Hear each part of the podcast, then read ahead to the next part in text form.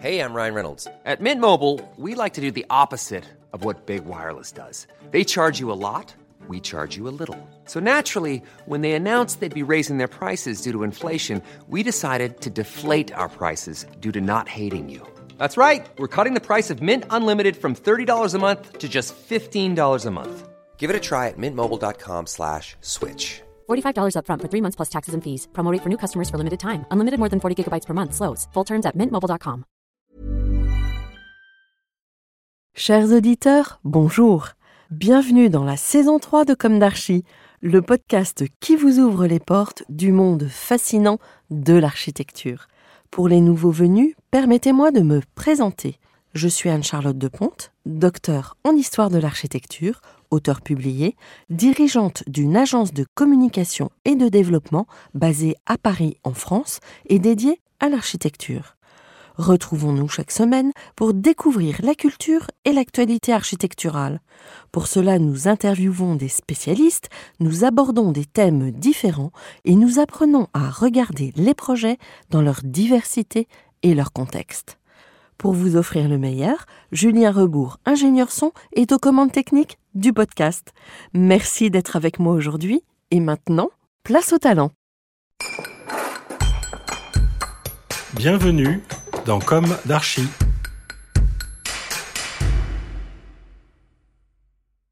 Chers auditeurs, ravi de vous retrouver aujourd'hui en compagnie de Manuel Gautran. Bonjour Manuel. Bonjour Anne-Charlotte. Et bienvenue dans Comme d'Archie. Merci. Vous êtes architecte et à la tête de votre agence, Manuel Gautran, Architecture. Un article du Monde en 2020 soulignait que vous étiez l'une des femmes architectes les plus reconnues en France, récompensée par plusieurs prix.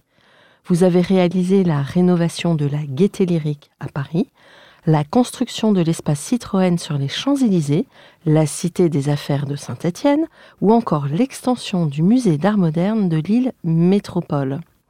En 2017, vous avez été la première agence française à recevoir le prix européen d'architecture.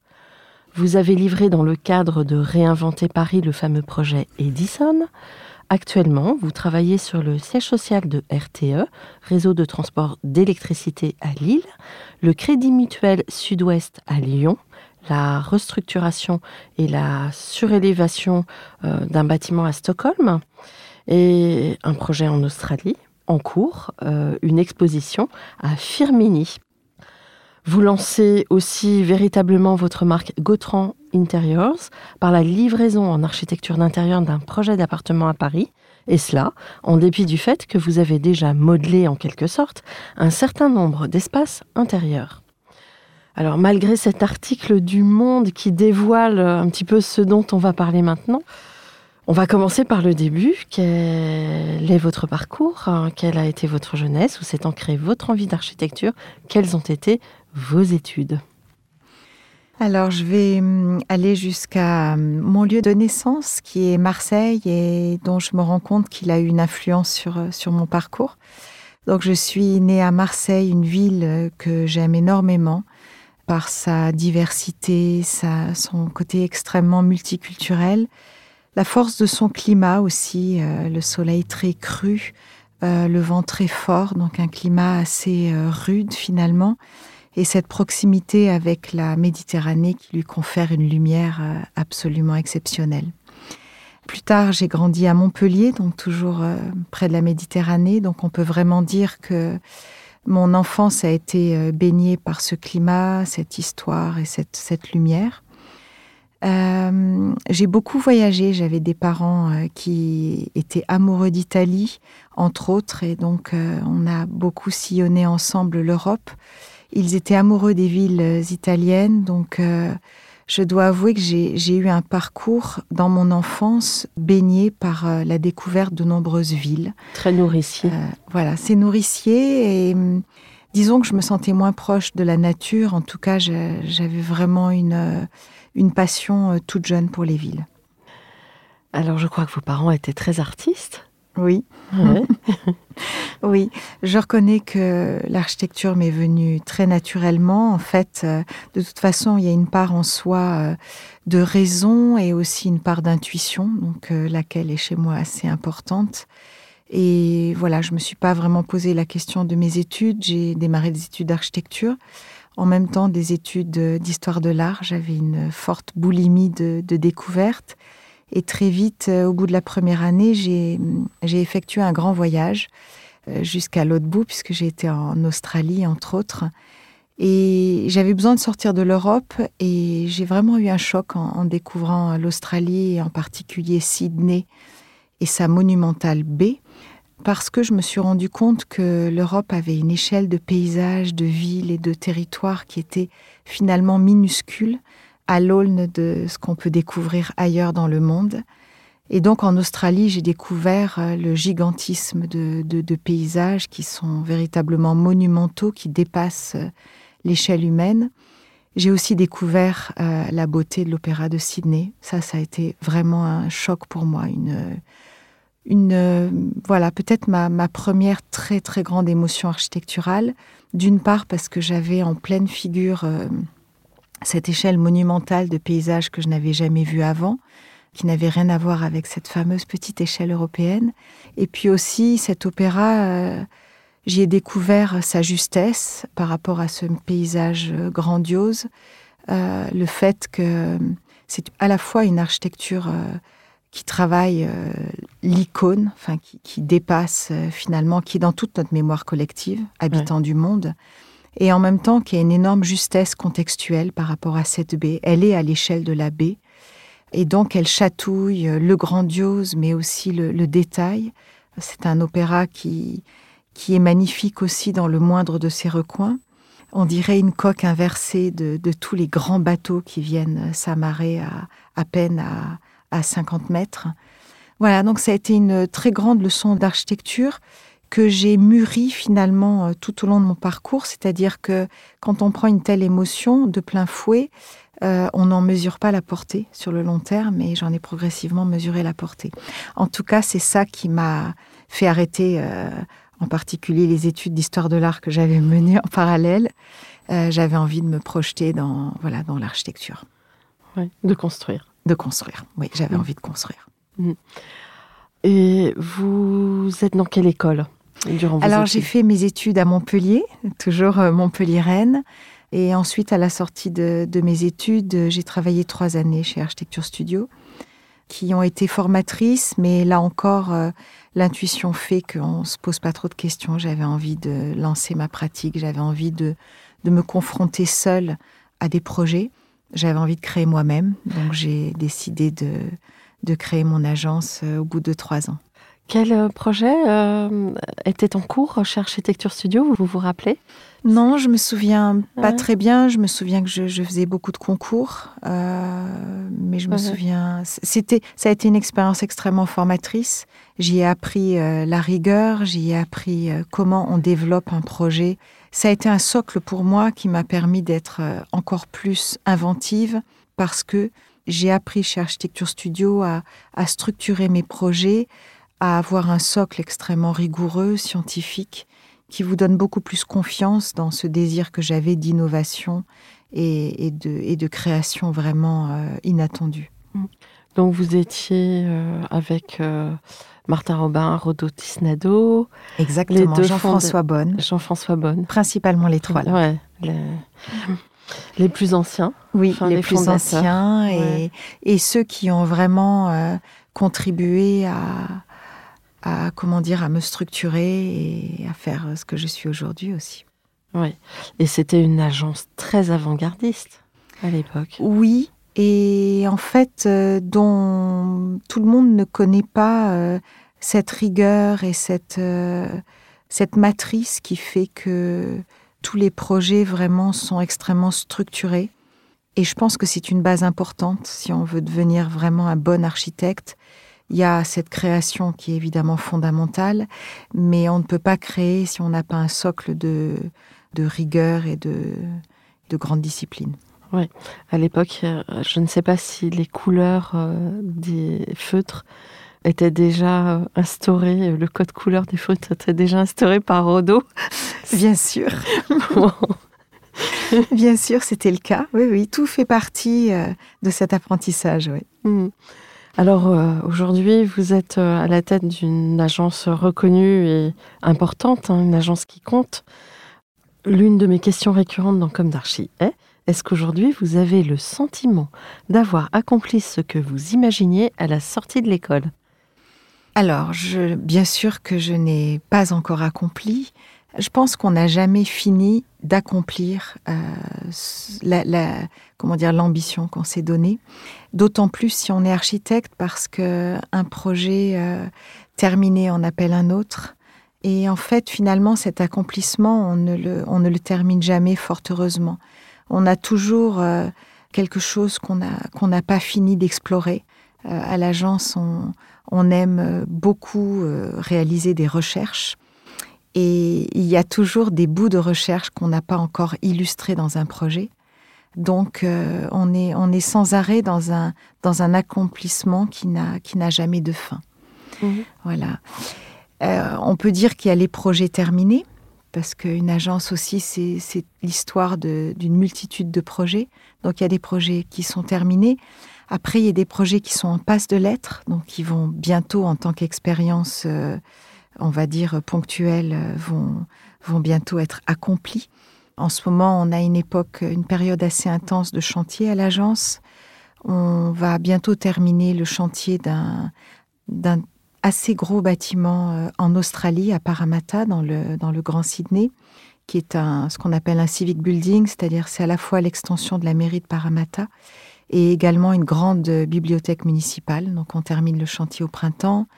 On termine également au printemps le chantier des Galeries Lafayette d'Annecy.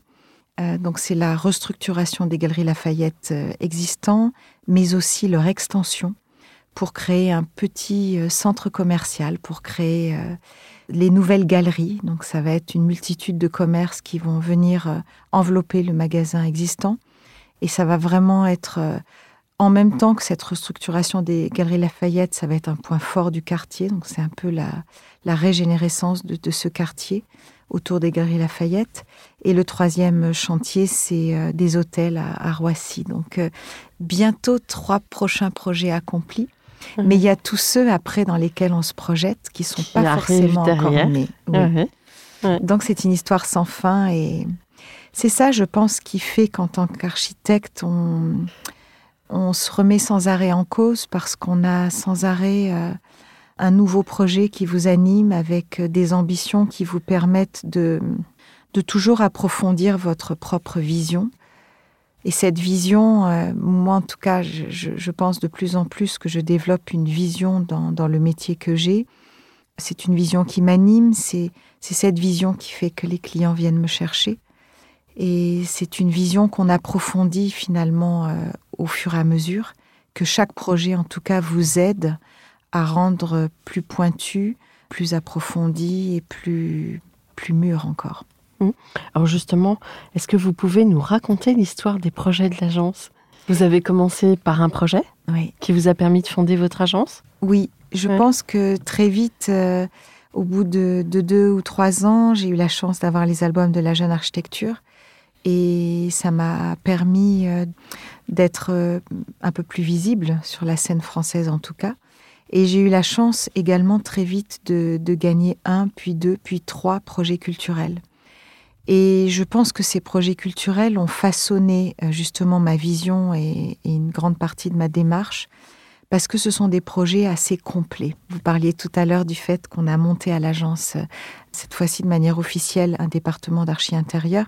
Finalement, tout le temps, on a été confronté dans un projet culturel à une dimension euh, à la fois de marqueurs urbains. Les projets culturels sont des grands marqueurs urbains dans la, dans la construction d'une ville et en même temps, c'est des projets qui cultivent la notion du parcours. On rentre dans un projet culturel et avant même d'aller voir euh, une pièce de spectacle ou un film, le parcours est important. Ça fait partie de, du moment que vous allez passer. Euh, l'archi intérieur et le finalement euh, comment on va emmener le public jusqu'à la salle, ça fait partie de son expérience. Donc euh, l'architecture intérieure, le design, l'ambiance, la lumière, tout ça, c'est des éléments très important. Donc les projets culturels m'ont vraiment structurée, m'ont rendue très ambitieuse. Quels sont-ils ces projets? Alors ces projets, le tout premier, ça a été, euh, voyons que je me souvienne, peut-être euh, bah, les cinémas de Villefontaine. Je pense qu'ils m'ont aidé à, à voir les, euh, les albums de la jeune architecture. Après, il y a eu le théâtre de Béthune, que j'ai eu la chance de gagner à une époque où on n'avait pas besoin d'avoir construit quatre théâtres dans les trois dernières années pour être retenu à un théâtre. Donc j'ai eu la chance de gagner ce, ce théâtre. Je n'en avais jamais fait. Je pense que je me suis bien débrouillée. Et j'en ai même fait euh, quelques années plus tard l'extension. Oui. Euh, donc euh, voilà, c'est une Béthune est une ville à laquelle je suis très attachée de par cette expérience. Et puis j'ai j'ai construit un projet culturel en Alsace, un deuxième en Alsace d'ailleurs très récemment le Forum, qui est un, un palais des sports et des fêtes à Saint-Louis, qui a obtenu un prix important en Allemagne qui s'appelle le German Awards Mhm. en 2019, je crois. Et également, vous le citiez dans l'introduction, j'ai eu la chance de réaliser la, la Gaieté lyrique, qui a été pour moi une étape importante dans mon parcours. Donc, euh, la Gaieté lyrique, c'était une restructuration lourde qui visait à créer un lieu dédié aux arts numériques et aux musiques électroniques. Donc, qui, qui était dédié vraiment euh, aux, nouvelles pratiques artistiques, quelque part, autour du son et, du visuel, qui, qui mêle la dimension acoustique et visuelle et qui avait comme ambition euh, assez euh, originale de mêler aussi le public au travail des artistes. Donc un lieu où les artistes peuvent pratiquer, créer et où le public peut partager, assister à cette création et puis aussi euh, assister tout simplement à des concerts. Donc un lieu de création et de production. Donc, euh, produire un lieu de création nécessite une certaine euh, épaisseur culturelle, euh, j'imagine. Oui, Et je pense que votre enfance très nourrie d'un point de vue culturel a certainement vous a solidifié pour attaquer assez jeune ce genre de programme. Absolument. Mon enfance m'a nourrie. Aussi, pour être franche, euh, j'ai un, un grand attachement pour l'art en général. Je suis une passionnée d'art contemporain. J'ai toujours aussi été une passionnée de musique, plutôt euh, contemporaine et électronique. Euh, je le suis toujours. Et donc, cette, cette appétence et cet appétit que j'ai pour tout ce qui est musique, tout ce qui est art contemporain, m'a aidé effectivement à, envisager le projet qui d'ailleurs était passionnant parce qu'on a gagné ce concours non pas sur la base d'une réponse à un programme qui nous était donné, mais on a fabriqué nous-mêmes le programme. Donc euh, dans mon équipe, il y avait euh, un consultant en art numérique, un consultant en musique électronique, et on a vraiment programmé le projet euh, de ce que pouvait être un lieu dédié aux pratiques artistiques actuelles avant même de réfléchir à une architecture. Donc on a eu un vrai travail de, oui, de programmation avant tout. Alors, euh, après la gaieté lyrique, Mhm. qu'est-ce qui se passe? Citroën, déjà non. Il y a eu d'autres choses marquantes. Oui, Citroën a été une étape importante, quoique toujours euh, j'ai un petit pincement quand j'en parle, mais en même temps, il faut que j'assume euh, ce projet qui a été euh, magnifique pour l'agence, qui m'a qui m'a permise de de travailler un projet très technique, de commencer aussi à travailler sur l'expression d'une marque. Euh, Quand on travaille sur un siège social ou quand on travaille sur la vitrine d'une marque comme Citroën, on doit faire une plongée dans, l'ADN de son client en réalité. Quand je travaille pour le Crédit Mutuel euh, à Lyon, je dois vraiment comprendre l'univers de, cette banque. Citroën, ça a été le cas. Évidemment, c'est peut-être un apprentissage encore plus nourri parce que une marque automobile, c'est à la fois un ADN euh, presque sociologique, mais c'est aussi l'histoire d'une centaine d'années. C'est l'invention de la voiture, c'est un monde industriel que je découvrais et qui m'a aidé à concevoir un projet extrêmement euh, à la fois euh, pointu et flexible. Pointu parce qu'il devait être à la hauteur de, de cet ADN justement d'une marque extrêmement euh, exigeante et pointue du point de vue scientifique et industriel. Comment vous décrivez la façade? Je pense que chaque projet, il y a une narration. En- Je pense qu'en tant qu'architecte, on est des conteurs. Et euh, nous, à l'agence, en tout cas, chaque fois qu'on répond à un client et à un projet, à un programme, on se bâtit une sorte de, de narration euh, qui part de l'analyse du contexte, de l'histoire justement de la marque qu'on va venir euh, exprimée et, euh, pour laquelle on va construire. On travaille aussi la, topographie du site, sa géographie, son climat, etc. Et s'agissant de, Citroën, on a essayé d'avoir une narration très concise, c'est-à-dire que le contenu raconte la voiture, le produit, donc c'est l'intérieur du bâtiment, et le contenant raconte la marque, c'est-à-dire euh, le logo, le, double chevron. Mm. Et finalement, le, projet, c'est deux idées. Le contenu, c'est le produit, le contenant, c'est la marque. D'où la question qu'on peut se poser actuelle. Voilà, quand une marque part, oui. quid du devenir du bâtiment? Oui. Mais il a une identité, certes, très forte, mais qui peut, je pense, être appropriable. Bien sûr, c'est une scénographie euh, qui est qui a d'une certaine manière une énorme flexibilité parce que c'est un, c'est un espace piranésien qui peut justement dans, dans une époque qui recherche beaucoup des lieux exceptionnels, c'est un lieu intérieurement absolument exceptionnel qui cultive une dimension de vertige, de verticalité, de, de transparence, de, d'échange aussi de réciprocité entre euh, voir et être vu et, et entre un intérieur qui se dévoile beaucoup de l'extérieur, qui aussi cultive des vues lointaines. Donc euh, oui, c'est un bâtiment qui attend un nouveau contenu. Mmh. En tout cas, on lui souhaite une longue vie parce que oui, je crois que oui, oui, c'est dans, dans, cette perspective des Champs Élysées, il est un point de repère. Oui, c'est vrai. Mmh. Peut-être un premier projet à l'étranger? Alors, un projet à l'étranger, euh, peut-être euh, je peux parler de, oui, du projet en Australie.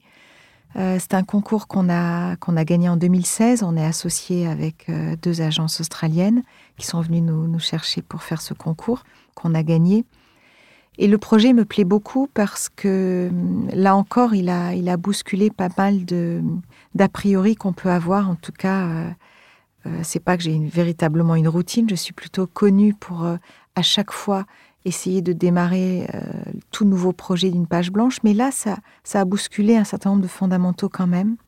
D'abord parce que Parramatta, c'est une ville qui a une histoire quand même récente, encore que il y a eu une présence aborigène très très ancienne, mais on va dire que la, le, site n'est pas marqué comme, encore une fois, les, villes européennes, par une histoire qui vous contraint à des alignements, à des respects de gabarits, etc. On a finalement une grande liberté quand on arrive sur un site pareil.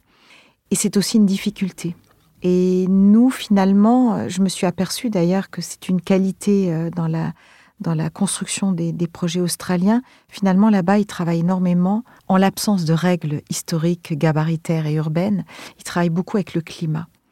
Et j'ai découvert finalement, d'abord la force et la, c'est des climats très contrastés qui existent là-bas, mais j'ai découvert finalement que l'implantation et l'enracinement d'un projet, la conception d'un projet doit aussi se faire, et en tout cas là-bas, ça a été le, principal vecteur, par euh, le, respect et la, et la création d'un volume qui, euh, qui se nourrit des contraintes climatiques. En l'occurrence, tout le projet est construit à partir de la course du soleil. Et cette course de soleil a été euh, respectée dans notre volume de telle sorte à ce que notre volume ne porte jamais ombre sur la place qui nous fait face au sud. Donc c'est comme si on avait évité de créer un masque au soleil. Donc euh, toute la volumétrie a été vraiment euh, déclinée finalement de, tout un travail sur la, course du, soleil tout au long de l'année. Donc ça, ça a été pour moi un premier apprentissage que désormais d'ailleurs j'ai envie de, réimpacter dans, beaucoup de mes, mes prochains projets.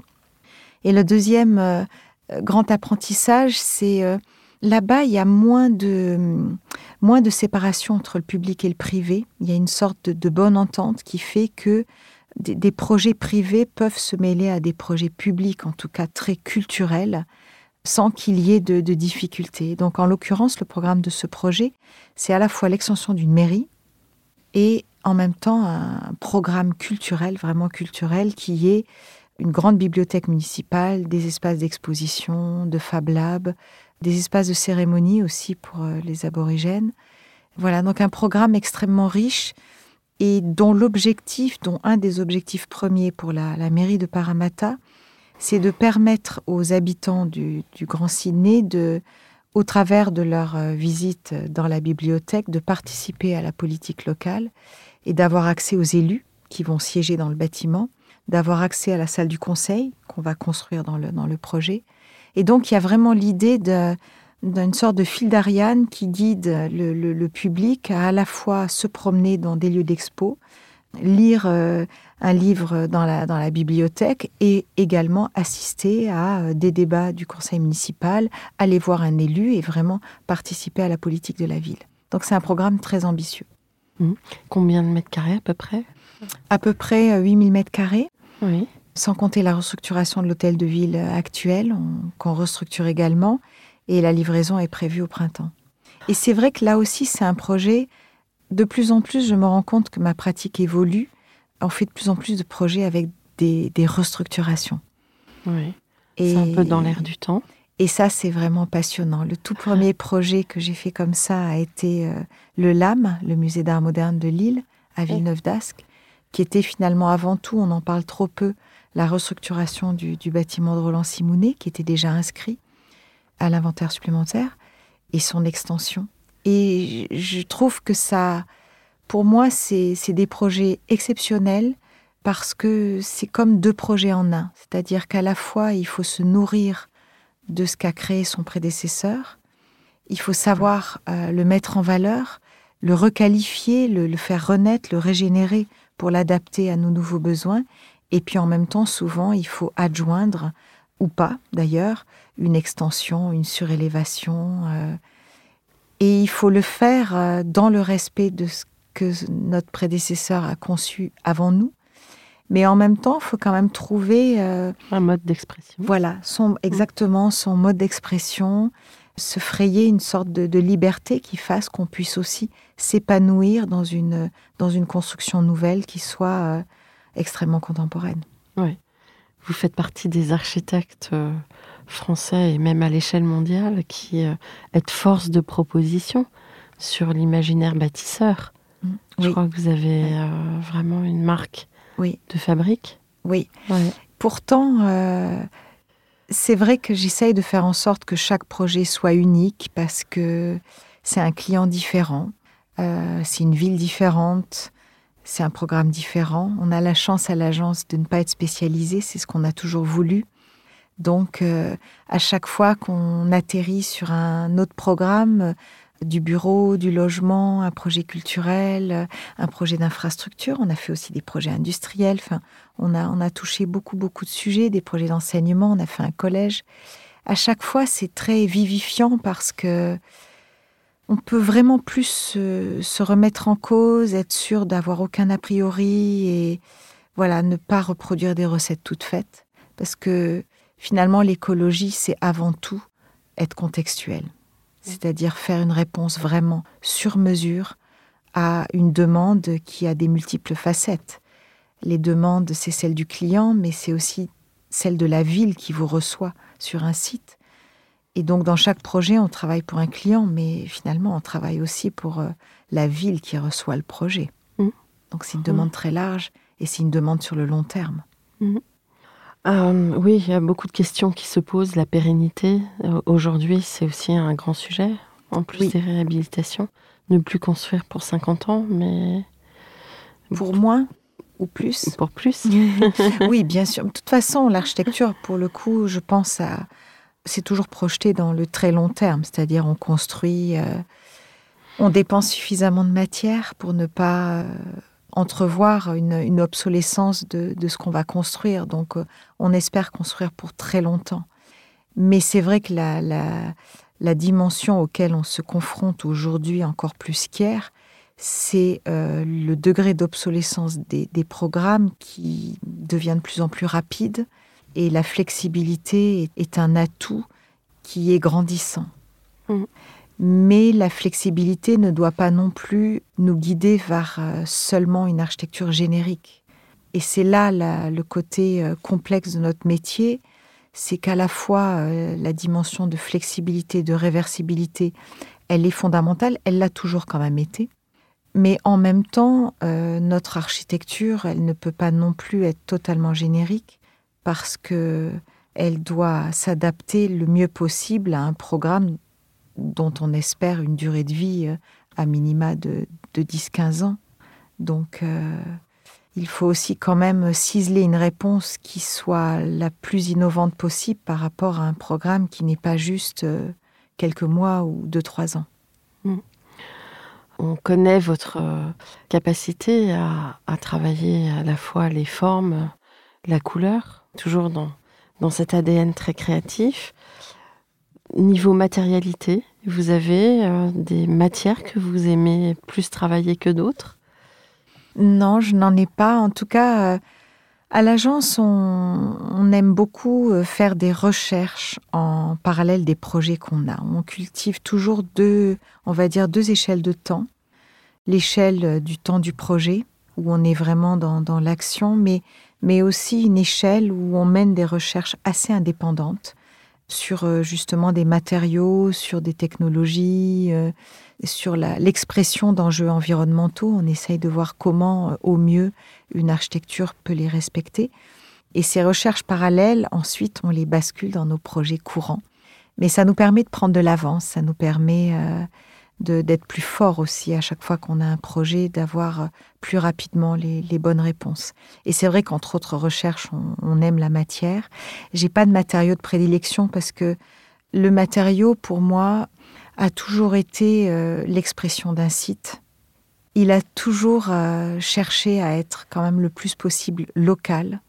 Il a toujours aussi cherché à, hum, s'adapter à un climat, c'est-à-dire que je ne propose pas une architecture euh, entièrement vitrée quand je suis dans le sud, par exemple à Montpellier pour le Bellaroya.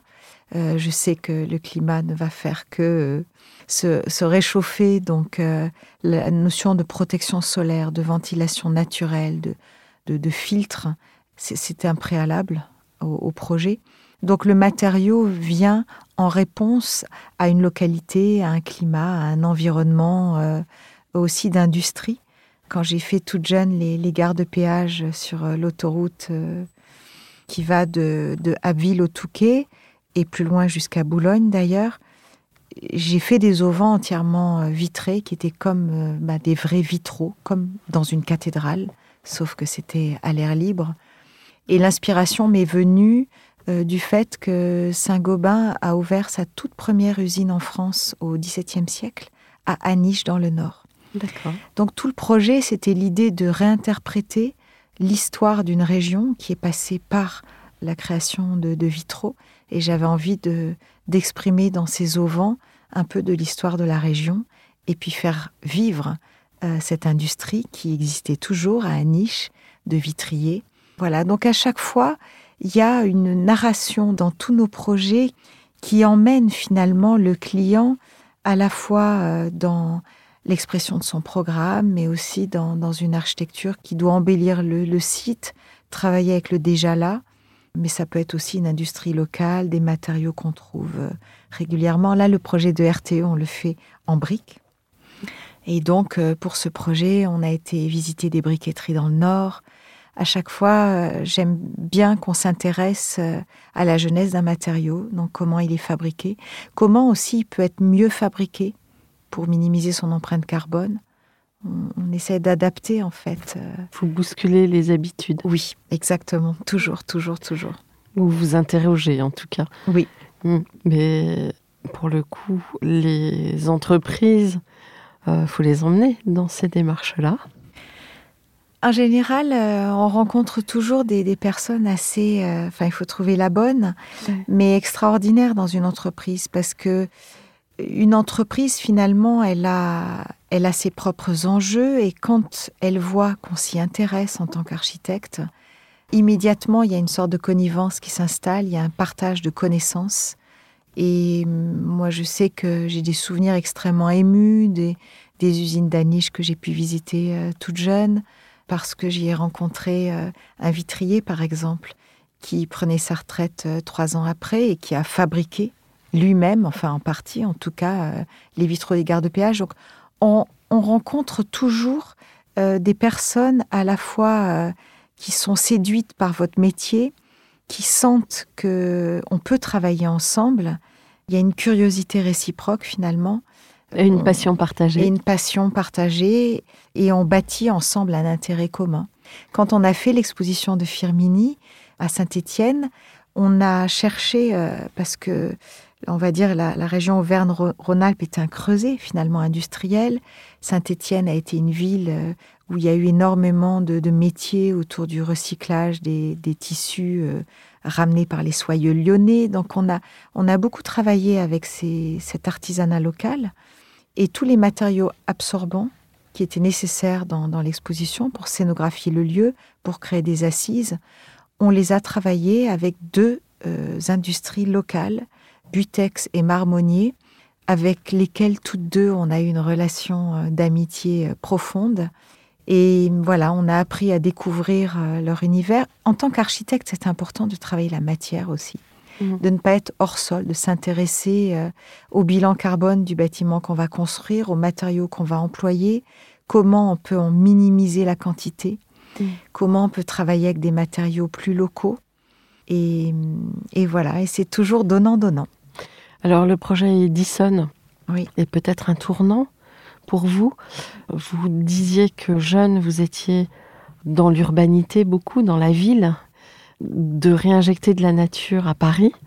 Ça a été certainement un parcours initiatique aussi pour vous? Oui, ça a été un parcours, euh, c'est une étape super importante pour moi. Edison est un projet euh, dans lequel j'ai mis beaucoup, beaucoup d'énergie.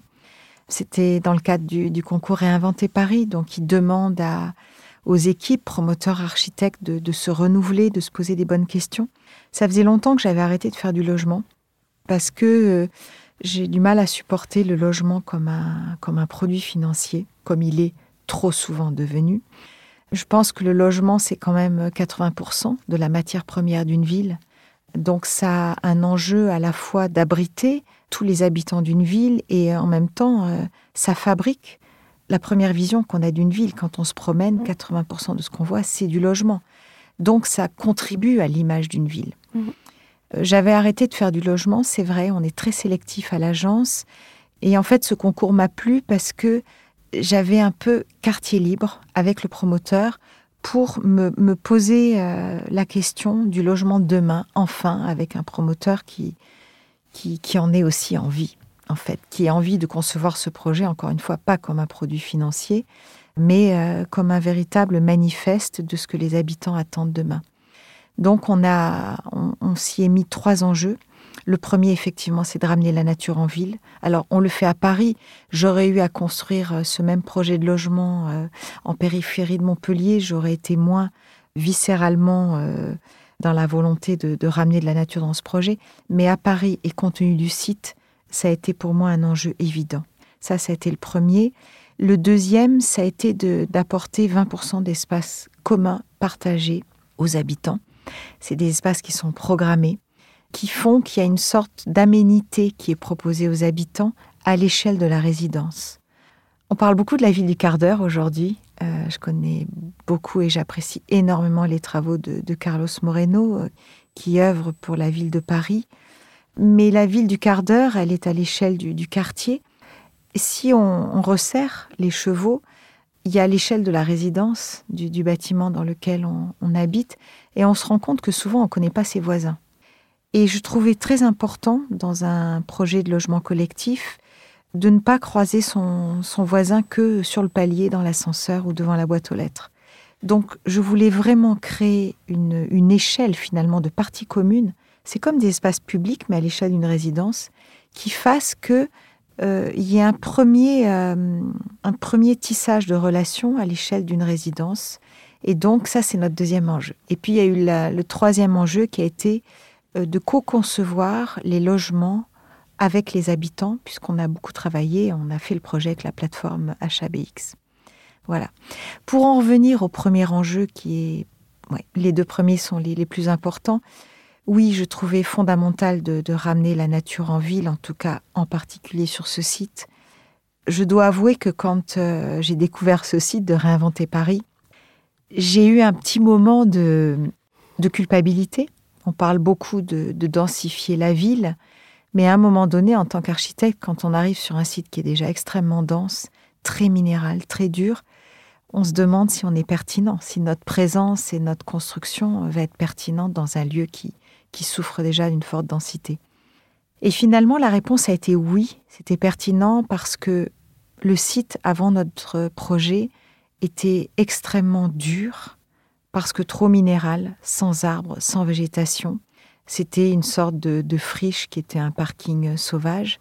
Et donc on a, on a décidé de faire un projet qui finalement verdissent, donc on construit, certes, mais l'image qu'on donne du bâtiment, c'est une petite boule végétale, puisque toutes les façades sont plantées et la toiture l'est aussi. Donc finalement, on vient améliorer le contexte, on vient le verdir, d'une part, d'autre part, on désimperméabilise le sol, on avait un parking, là, on a euh, une vingtaine de logements et on a à peu près 10 euh, mètres carrés de terre par habitant entre le potager qui est sur le toit et toutes les jardinières. Donc, euh, on, crée finalement de la, perméabilité. Voilà, donc du coup, euh, ça m'a aussi fait beaucoup réfléchir sur la question de la densification des villes. Oui, il faut accepter de densifier, en tout cas de, régénérer des sites, que ce soit par l'adjonction de, de constructions qui peuvent être petites ou grandes, sous la forme d'acupuncture, pour vraiment euh, vivifier un quartier, un, voilà, un micro-quartier parfois. Oui, il faut accepter, surtout quand on peut amener du végétal. Mm. Alors, ça me fait penser à une réflexion de Michel Raymond qui euh, lutte un peu contre les, comment dirais-je, le végétal à tout prix, euh, que les gens finalement laissent euh, en désuétude très vite. Et dans votre projet d'Edison, en fait, chaque allège correspond à une jardinière. Et donc chaque fenêtre a sa jardinière avec une, une rythmique, un, un dessin. Enfin, évidemment, c'est très bien dessiné donc euh, excite euh, les jardinières euh, qui sont en général sont assez pauvres, une jardinière par-ci, une, par-là. Mm. Là, c'est vraiment c'est la lège. C'est la lège. Et est-ce que le fait, vous pensez que le fait que ça soit bien dessiné, ça pousse les gens à entretenir, à faire vivre ce végétal? Alors, je pense qu'il y a à la fois, oui, le dessin de la jardinière, on peut pas les enlever, c'est la lège proprement dite. Il y a aussi autre chose, qui a été une de nos volontés euh, tout au début, assez vite en tout cas. On a voulu planter les jardinières, mais en amont, bien en amont de la, réception aux habitants. Et la décision qu'on a prise dès que le gros œuvre a été finalisé, on a immédiatement installé les, jardinières, on a mis la terre, on a planté tous les sujets. C'est quand même 6000 plantes pour, euh, pour une vingtaine de, de logements, donc c'est considérable. Et on a installé le goutte à goutte. Et puis, entre guillemets, on est parti, c'est-à-dire qu'on s'est occupé du reste, euh, du reste du chantier. Donc, on a fini le clos couvert, euh, fait les lots techniques, etc. Ça veut dire que une fois qu'on a eu planté euh, tout, il y a eu encore un an et demi de chantier, et mm, sans qu'on se soit occupé de la végétation. Et finalement, l'énorme avantage de cette décision, c'est que la, la, végétation s'est complètement épanouie. Elle est devenue, elle a pris ses aises, elle avait toute liberté. L'humain n'était pas là pour la tailler, pour euh, parfois, pardon, mais l'abîmer ou ne pas la respecter. Et ça veut dire que les habitants sont arrivés dans une nature qui les avait précédés. Et en fait, je me suis pas rendu compte des effets euh, entre guillemets collatéraux de, ça. Enfin, je, me doutais que c'était mieux. J'en avais marre de voir toutes ces images qu'on voit de concours où on voit des perspectives toutes vertes et puis Bon, moi, je me balade pas mal. Et oui, à l'arrivée, il y a. Et à l'arrivée, il n'y a pas de plantes. Et puis, trois ans après, il n'y en a toujours pas. Donc, je me suis dit, euh, je mets pas toujours des plantes parce que là encore, je suis très contextuelle. Mais quand j'en mets, voilà, il faut que ça marche. Quand je fais un truc, il faut que ça marche. Et donc, le fait de planter un an et demi avant a permis aux plantes vraiment de s'installer, euh, de précéder les habitants. Et les habitants, lorsqu'ils sont arrivés, finalement, ont eu une posture de respect qui m'a impressionnée parce qu'ils n'ont pas taillé, même quand ils avaient des plantes devant la fenêtre. Et encore aujourd'hui, il y a une forme de modestie en fait. L'homme est arrivé après la nature. Ça m'a beaucoup fait euh, prendre conscience finalement de cette dualité euh, nature-culture et du fait que l'homme, quand il arrive délibérément dans une nature qui l'a précédé, oui, il peut être beaucoup plus en position de, respect et de, et de, modestie que quand il arrive en même temps où il a cette... Euh, malheureusement, je pense que ça change, mais cette, euh, cette envie toujours de, de dompter, de couper, de et pas forcément d'alimenter finalement la nature. Là, on sent que il est piqué au vif parce que quand il est arrivé dans la résidence, la nature était magnifique et donc maintenant il sait qu'il faut l'entretenir. Il Ouais. a la responsabilité de l'entretenir. Et les espaces communs arrivent à vivre aussi, parce que les espaces partagés, c'est pas. On a tendance à se replier sur soi-même. Les espaces partagés, je reconnais que c'est c'est courageux. Après, c'est un projet euh, manifeste. Pour le moment, ça marche très bien, mais je, je suis lucide. Je pense qu'on a une dizaine d'années de retard par rapport à, à pas mal de pays où ça se pratique euh, depuis très longtemps, en Allemagne, dans les pays scandinaves. Je me souviens, euh, par notre projet à, à Stockholm et par d'autres concours que j'ai pu faire euh, euh, dans ces pays euh, du Nord, les logements comportent là-bas des espaces partagés programmés. Mm. Il y a un plus grand respect, c'est clair. On n'a pas cette culture. Ouais. Mais il faut qu'elle vienne.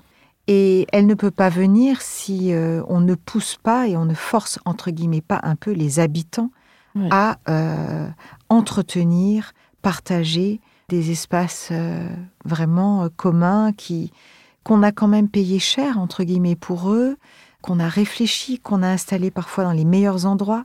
À Edison, c'est quand même une grande partie du dernier étage qui Mm. aurait pu être vendu cher.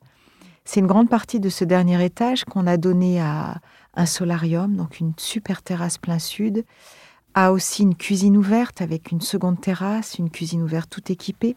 Donc, on a sacrifié euh, des, des choses dans le projet pour offrir des habitants le, le- le mieux qu'on a estimé pour eux. Et donc aujourd'hui, je me rends compte à l'échelle de ce projet-là, qui n'est pas très grand, c'est pas 200 logements, ça marche extrêmement bien. Mais je reste très proche de, de certains des habitants et je vois au bout d'un an, un an et demi, bah, on est en France. Et donc je, je vois qu'il y a des habitants qui se sont pleinement investis et d'autres euh, pour qui euh, l'investissement est moindre et l'intérêt est moindre. Mais je pense que c'est pas grave parce que dans toute société, il y a Ça, de toute façon, ça change. et puis, il y a des gens qui prennent le lead. Et. Enfin, voilà, il y a Ouais. celui qui est à la tête et celui qui suit.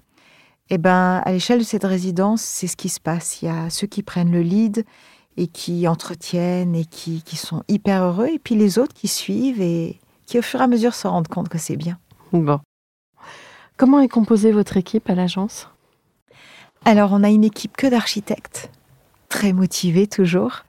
Euh, je pense qu'ils le sont aussi parce que hum, la, caractéristique de l'agence, c'est de ne pas être super.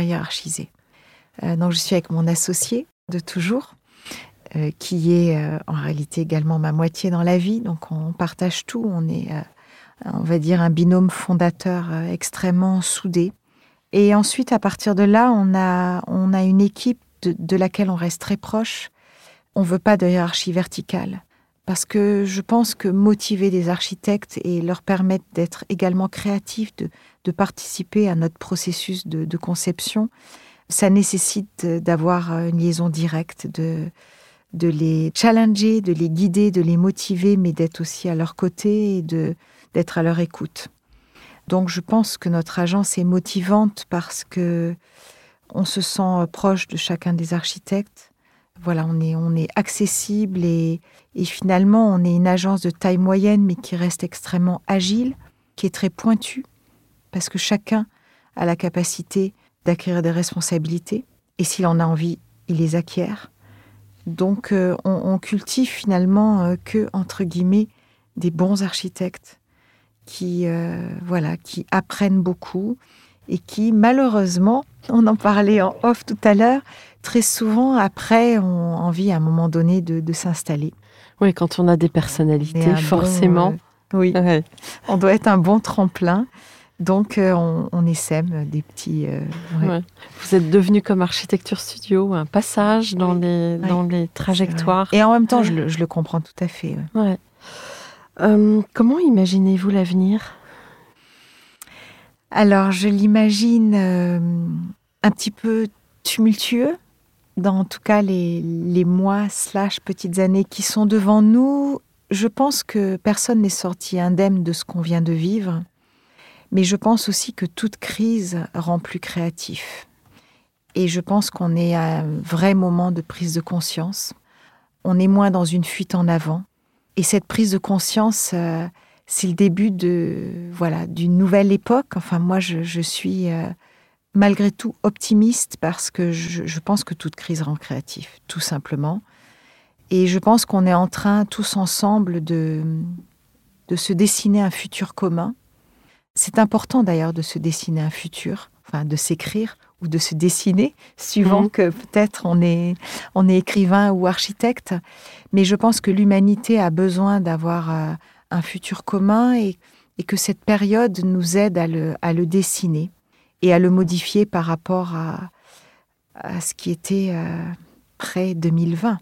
Mmh. Donc c'est bien. On intègre euh, cette, cette fragilité finalement, cet équilibre qui est bien bousculé de, de notre planète. Donc on a pris conscience qu'on était fragile, que les, ressources sont fragiles, que la, la, planète est fragile et cette prise de conscience je pense qu'elle elle va avoir du bon, en tout cas moi et nous dans notre métier en tant qu'architecte. Il faut qu'on le voit comme une, manière de, se remettre en cause encore plus positivement et de et d'avoir encore plus chevillé au corps dans tous nos projets cette, cette conscience que ce qu'on doit construire, ça doit à la fois rester pour longtemps, mais en même temps être minimisé euh, ses besoins, euh, se faire extrêmement économe et concis. Ce qu'on doit construire d'ailleurs, plus que jamais, ça doit être de la restructuration et non pas des projets neufs. Voilà, donc ça nous donne une, une nouvelle feuille de route et hum, c'est extrêmement motivant. Et je me rends compte de toute façon, depuis le début, j'ai toujours beaucoup travaillé sur des projets de restructuration, je les ai toujours trouvés passionnants. Je pense qu'en tant qu'architecte, ils le sont encore une fois doublement, comme on disait tout à l'heure. C'est à la fois le, plongeon dans l'architecture de quelqu'un qui vous a précédé, que vous devez euh, comprendre, dont vous devez comprendre les clés. Et puis en même temps, euh, il faut que vous la respectiez, mais que vous la régénériez, et parfois que vous l'étendiez un petit peu. Et ça, pour moi, c'est presque euh, plus intéressant que des projets complètement neufs. En tout cas, aujourd'hui, il faut qu'on travaille majoritairement là-dessus. Alors, vous avez enseigné, je crois. Quel conseil donneriez-vous aux étudiants en architecture aujourd'hui? Euh, Je donnerais le, le conseil de d'être extrêmement curieux et de rester curieux, de beaucoup voyager. Pardon pour l'empreinte carbone. Ouais. Mais je pense qu'on ne peut pas comprendre le monde dans lequel on est si on ne voyage pas. Le voyage, c'est quand même euh, comprendre l'autre, c'est mieux se comprendre, c'est comprendre vers où on va. Et on ne peut pas comprendre l'autre qui vit, euh, on vit quand même un monde qui est global. J'espère qu'on ne va pas complètement se renfermer, ce serait, euh, ce serait grave. Donc comprendre le monde qui nous entoure, c'est à un moment donné voir les gens de près, voir voir d'autres pays de près, comprendre euh, comment ils marchent, comment ils vivent et en prendre de la graine, comme on dit. C'est vraiment en voyageant euh, qu'on apprend sur notre culture et qu'on apprend aussi euh, de très belles choses qui se font ailleurs et qu'on ne fait pas chez nous. Alors peut-être que les fabricants d'avions vont trouver vite des solutions. Je leur souhaite. Pour respecter l'empreinte carbone aussi de leur côté. Après, bien sûr, il faut minimiser nos voyages, mais, mais je pense que... Les optimiser, en tout ça cas. Ça continue à former la jeunesse. Et euh, il ne faut pas se replier sur soi-même. Être curieux, c'est ça aussi qui, qui va permettre d'être plus innovant, d'être plus respectueux de notre planète. C'est aussi en voyant... Moi, quand je vais en Australie, euh, c'est un pays qui subit euh, plus que d'autres le réchauffement climatique. C'est pas un réchauffement d'ailleurs, c'est un total dérèglement. Ils en souffrent énormément. Bah, de toucher cette réalité de près, je vous assure, ça. Ça remet les idées en place. En tout cas, vous prenez vraiment conscience. ça vous remue très profondément. Mm. Et voilà, et ça fait partie de l'expérience qu'on doit tous avoir. Euh, pas besoin d'aller en Australie pour le voir. On peut, on peut le mm. voir dans d'autres régions du monde bien plus proches. Mais on ne peut pas forcément le voir si on reste euh, seulement chez nous. Mm. Manuel, euh, merci beaucoup. Merci beaucoup, Anne-Charlotte. Euh, pour votre riche témoignage, eh bien, rendez-vous pour la version anglaise. Oui. Mercredi. Oui. Merci chers auditeurs pour votre écoute. À très bientôt euh, dans une semaine pour la version en français. D'ici là, prenez soin de vous. Au revoir. Au revoir et merci beaucoup à tous.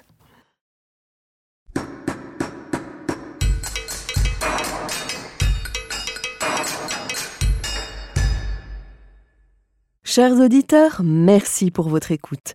N'oubliez pas de retrouver nos sujets en avant-première sur Instagram à l'adresse at comdarchipodcast, C-O-M-D-A-R-C-H-I podcast. Si vous aimez ce podcast, favorisez sa diffusion en lui donnant 5 étoiles sur Apple Podcast ou sur votre plateforme de podcast favorite, plus un petit commentaire.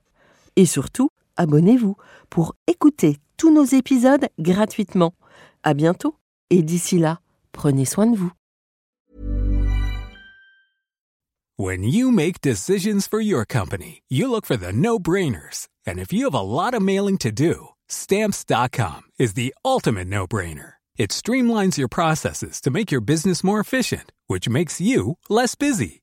Mail checks, invoices, legal documents, and everything you need to keep your business running with stamps.com. Seamlessly connect with every major marketplace and shopping cart. Schedule package pickups and see your cheapest and fastest shipping options from different carriers. With rates up to 89% off USPS and UPS rates. And with the Stamps.com mobile app, you can take care of mailing and shipping wherever you are. Make the same no-brainer decision as over 1 million other businesses with Stamps.com. Sign up with Code PROGRAM for a four-week trial, plus free postage and a free digital scale. No long-term commitments or contracts. That's Stamps.com. Code PROGRAM.